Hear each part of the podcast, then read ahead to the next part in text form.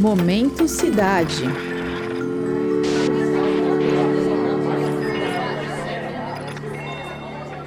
Tem quem diga que esses foram alguns dos melhores momentos do esporte brasileiro.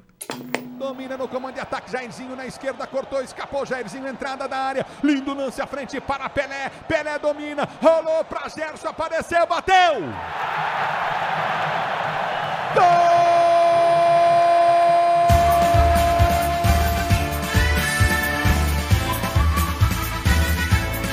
Entre os anos 1960 e 1980, o esporte praticado no nosso país evoluiu de passatempo para paixão nacional. Não por acaso, o período marcou a sombria ascensão da ditadura militar ao poder. Fato é que os militares souberam muito bem explorar as conquistas atléticas como propaganda política. E em São Paulo, os reflexos das políticas públicas para o esporte durante o regime militar estão presentes até hoje. Eu sou o Denis Pacheco e o Momento Cidade de hoje faz a pergunta: Como o regime militar marcou a prática de esportes em São Paulo?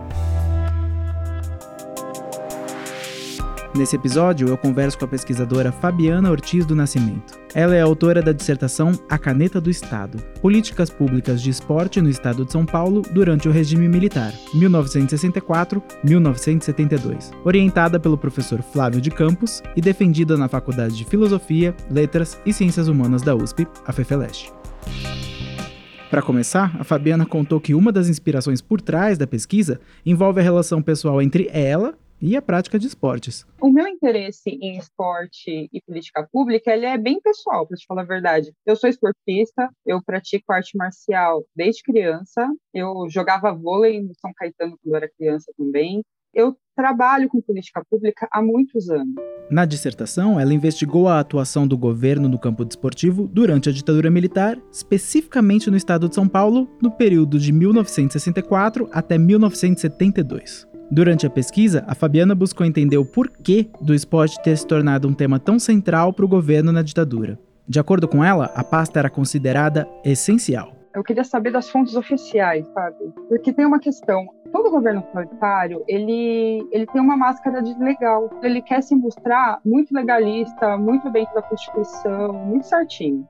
Então, assim, eu decidi com o Diário Oficial. Por quê? Além do Diário Oficial ser uma fonte diária, é ali que saem as canetadas do Estado. No Diário Oficial é onde saía como eles aplicavam a legislação que eles mesmos faziam. Para tentar entender o momento histórico, ela listou um apanhado das ações do governo no campo da educação física escolar, envolvendo aí construção de equipamentos e infraestrutura. Além disso, por meio de fontes oficiais, a Fabiana procurou elencar quais equipamentos do estado de São Paulo ganharam mais investimentos ao longo do período um exemplo, saía uma legislação de como funcionava a compra, a compra de algum material, né, uma lei de licitação. Ali sairia como eles aplicaram essa legislação é, na prática, como foi a prática, né, daquela compra, se foi dentro da lei. Na dissertação, ela explica que o primeiro passo para se compreender o período da ditadura militar no Brasil envolve considerar a complexidade das relações de poder envolvidas entre governo e sociedade em especial, da comunicação com a sociedade. Uma coisa que eu acho interessante do Diário Oficial nessa época é que ele é muito propagandista, uma coisa que não acontece hoje. Porque o Diário Oficial ele é um meio de comunicação entre secretarias da prefeitura, os departamentos.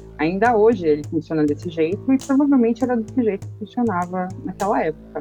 Mas tinham manchetes, tinham fotos, coisa que de jeito nenhum hoje é impensável se colocar isso no diário oficial. Assim que os militares assumiram o poder, o esporte passou a ser altamente centralizado para que servisse ao projeto de integração nacional que era idealizado pela ditadura. Embora esse discurso passasse pela descentralização e desburocratização da área, de acordo com a pesquisadora, eles fizeram o exato oposto. Muito disso foi realizado no âmbito das grandes obras, que davam mais visibilidade para o Estado.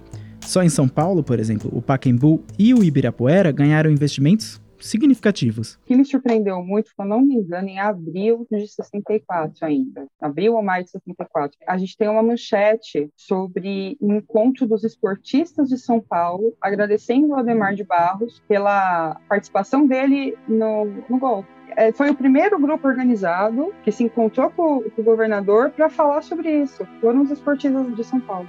Em linhas gerais, a Fabiana relata que o incentivo ao esporte veio a partir da preocupação dos militares com questões como o controle da população, do tempo livre, de lazer, além da preocupação com a aptidão física para o serviço de guerra com a questão do alistamento obrigatório. Eu achei muito simbólica a relação do esporte com a ditadura.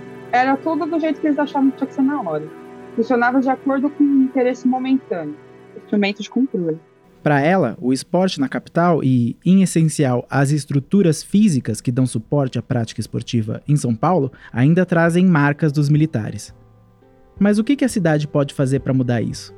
Ela sugere uma mudança total de pensamento em relação ao que significa esporte. Ela tem que, ela tem que fomentar é, o pertencimento das pessoas. A cidade ela, ela tem muitos equipamentos que as pessoas não fazem a menor ideia que são públicos a Secretaria Municipal de Esportes, ela é a secretaria da prefeitura que mais tem hectares de terra, tinha que incentivar os espaços comunitários, negócio de esporte é cultura, esporte é educação. Não que não seja, mas eu vejo que esporte é esporte. O esporte é importante por ele ser esporte só e pronto.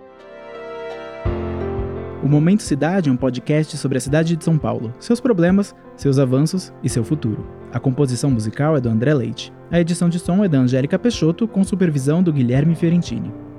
A narração e a reportagem são minhas, Denis Pacheco. O Momento Cidade é uma produção do Jornal da USP. Você pode nos encontrar na Rádio USP e na internet.